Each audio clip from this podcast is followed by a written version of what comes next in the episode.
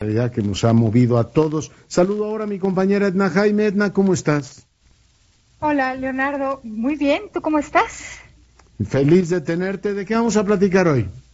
Leonardo, pues mira, yo estoy con el Jesús en la boca eh, ¿Por, el periodo, por el periodo, periodo extraordinario, los temas que se van a abordar en el periodo extraordinario. Eh, no tengo todavía absoluta certeza, pero hay algunos que me preocupan.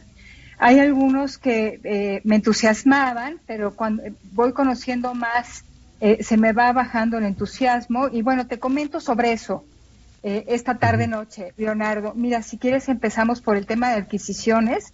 Hace poquitas semanas platicábamos en este mismo espacio sobre el trabajo que hicimos junto con la COFESE, Transparencia Mexicana e INCO, que hicimos una propuesta de ley de adquisiciones y, se estaba eh, ya organizando un parlamento abierto para hablar sobre una reforma sustantiva a la ley de adquisiciones y pues mañana se va a discutir esta ley, pero no de, la manera amplia, completa que esperábamos. Eh, se va a abordar un aspecto muy particular, que es eh, una modificación en la ley para permitir compras en el extranjero a través de organismos internacionales.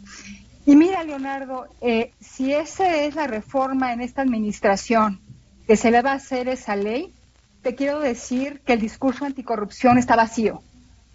Mm, si no se corrige, está hueco, si no se corrige la ley de adquisiciones de manera profunda para poner la competencia económica, la licitación, evitar simulación, planear la contratación pública, si no hacemos eso, la corrupción no se va a acabar así el presidente lo pregone, así lo, el presidente lo crea. Este es un instrumento fundamental para cerrar espacios para la corrupción. Entonces, eh, pues espero que no se agote con lo que se discutirá en el extraordinario eh, en tema de la ley de adquisiciones. Un tema que me tiene preocupada, Leonardo, es eh, que también estaba agendada la discusión de eh, prisión preventiva oficiosa. Eh, tú sabes, Leonardo, que desde México Evalúa hemos Senado, estado...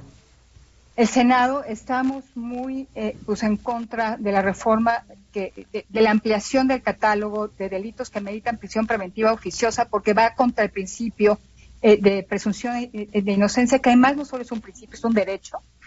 Eh, entonces, este, pues parece que se discute, pero no solo eso, Leonardo, parece que se nos va a presentar en las próximas semanas un paquete que implica otro intento de contrarreforma, o sea, de desmantelamiento del nuevo sistema de justicia, esta vez promovido por el gobernador de Oaxaca y la CONAGO.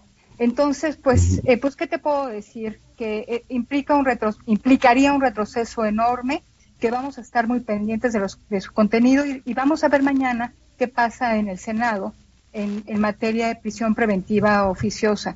Eh, lo que quisiéramos es que no pasara, ya se hizo la reforma constitucional, pero que hubiera una rectificación, porque la prisión preventiva oficiosa simplemente subsidia la ineficiencia de los operadores. Eh, y la verdad, eh, Leonardo, desde que se aprobó esa reforma hemos tenido un crecimiento muy importante de personas en prisión sin sentencia. Eh, entonces es el último tema, Leonardo, el tema que te digo que eh, me entusiasmaba es que también está eh, listado entre los temas que se van a discutir en el extraordinario la aprobación de un consejo fiscal. me, va a sonar la campana, me lo cuentas en dos minutitos después de la pausa. Volvemos. What am I do?